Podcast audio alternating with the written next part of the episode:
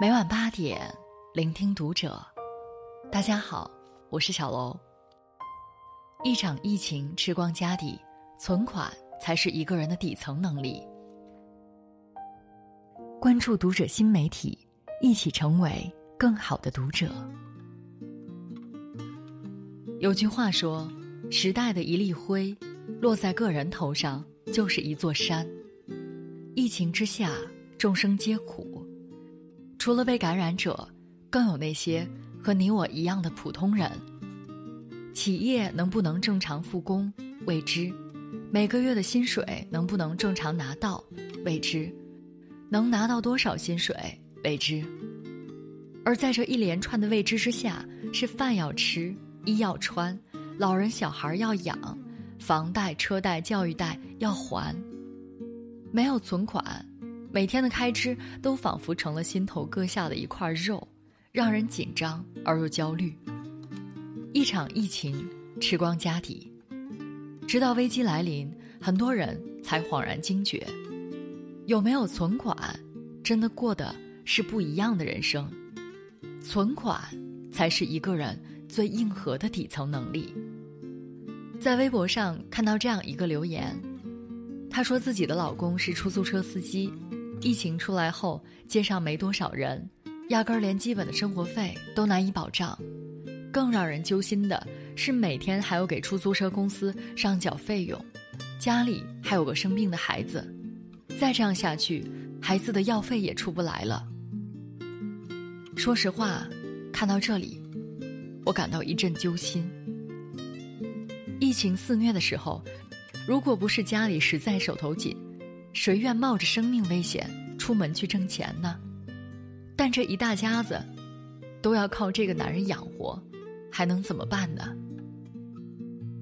这样的故事其实每天都在上演。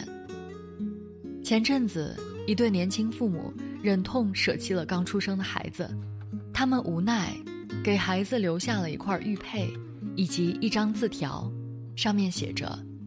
望医院或派出所民警将他送至附近福利院，留下玉佩作为信物。我们寻找工作，如若生存下来，一个月内一定前往福利院领回。如今肺炎过于严重，我们毫无收入，找不到工作，流落街头，也不能带着他一起饿死。真心希望能帮忙救救这个孩子。孩子是无辜的。父母也并非冷酷无情，但是灾难来袭，往往就是这样猝不及防。钱不是万能的，但没有钱却万万不能。当我们缺钱的时候，我们只能像一匹老马一样，被沉重的生活压弯了腰，甚至，有的人还不得不颠沛流离、妻离子散。当然，社会上还是有很多好心人。还在尽己所能帮助遭受灾难的人们。只是，如果我们总是心存侥幸，总是把希望寄托在别人身上，那么迟早有一天，我们会尝到苦果。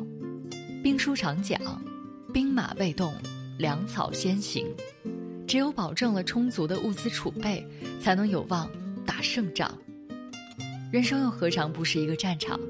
说不定哪里又会埋雷。我们能做的是居安思危，未雨绸缪。只有手中有粮，才能心中不慌。知乎上曾经有人提问：人到三十岁，有多少存款才有安全感？答案不一而足。其中有一个回答让我印象深刻：如果你半年不工作，你的生活依然可以照常运转。包括你的房贷、车贷、信用卡都能正常还款，那你就拥有了一定程度上的安全感，生活也不会太紧绷。但如果答案是否定的，你的状态就比较危险了。任何一件突如其来的风险，就足以让你乃至整个家庭遭受重击。的确，具体数字是多少因人而异，但最起码我们要有足够的储蓄。和盈利能力，能够让我们在较长时间内有相对稳定的保障。世事无常，谁也不能保证人生中还会遭遇多少黑天鹅，多少灰犀牛？只有手中留有足够的资金，才能让我们兵来将挡，水来土掩。身边有一个朋友，九零后，单身，父母都是农民，没有双保。他长期北漂，虽然生活很拮据，但他一直以来省吃俭用。合租的室友下血本买大牌的包包，他虽然也很羡慕，但还是忍住。室友换了最新的苹果手机，怂恿他用花呗分期付款，他虽然也很心动，但他想想还是算了。他觉得自己家境一般，钱要花在刀刃上，所以除了生活必需品以及花钱参加一些技能类的培训，其他的钱，他都是能省则省。就这样，北漂五年，他居然也省下了一笔钱。没想到这笔钱，最后居然成了救命钱。去年他妈妈生病住院，病情很严重，虽然农村医保也报销了一部分，但还有很大一部分开支。他妈妈怕花钱，也怕耽误他，死活不肯接受治疗。他爸爸也是老实人，赚不到多少钱。也不好意思开口，到处去求人借钱，更何况，也没有多少有钱的亲戚。他得知消息后，立马赶回来，死活坚持要把自己的积蓄拿出来，这才保全了妈妈的性命。他说：“这辈子第一次感受到自己干了件多么了不起的事儿。”电影《缝纫机乐队》里有一句话非常残忍。金钱可以救命，但理想不能。有钱才可以任性，没钱真的会要命。存款，某种意义上真的扮演着救命稻草的角色。只有手中的资金足够充裕，我们才能更大限度规避人生的风险，才能给自己和家人多一道安全的防护栏。最近有个词语火了。报复性消费，因为疫情原因宅家过久，一些人产生了强烈的消费冲动，比如有人一出手就是五千多元的裙子，有人一不小心就花去了三分之二个月的工资，还有人在网上下了一堆乱七八糟的东西。应该说，在疫情之下还能有钱买买买是一种幸运，但问题是。我们真的有实力报复性消费吗？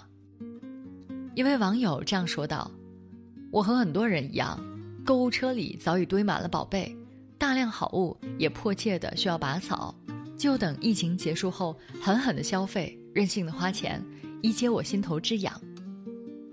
但当我陆续收到银行的短信、支付宝的通知、京东白条的提醒时，我就知道我错了。寅吃卯粮。”只会让自己入不敷出，甚至让整个家庭都雪上加霜。傅雷先生在家书里写道：“既然生活在金钱世界中，就不能不好好的控制金钱，才不至为金钱所奴役。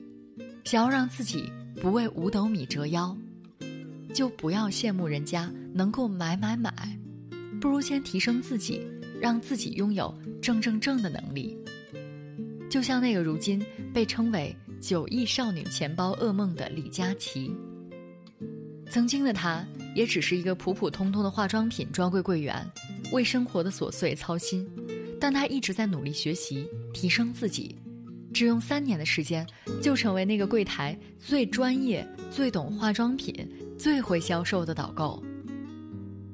正是一步步扎实的累积，才有了今天的战绩。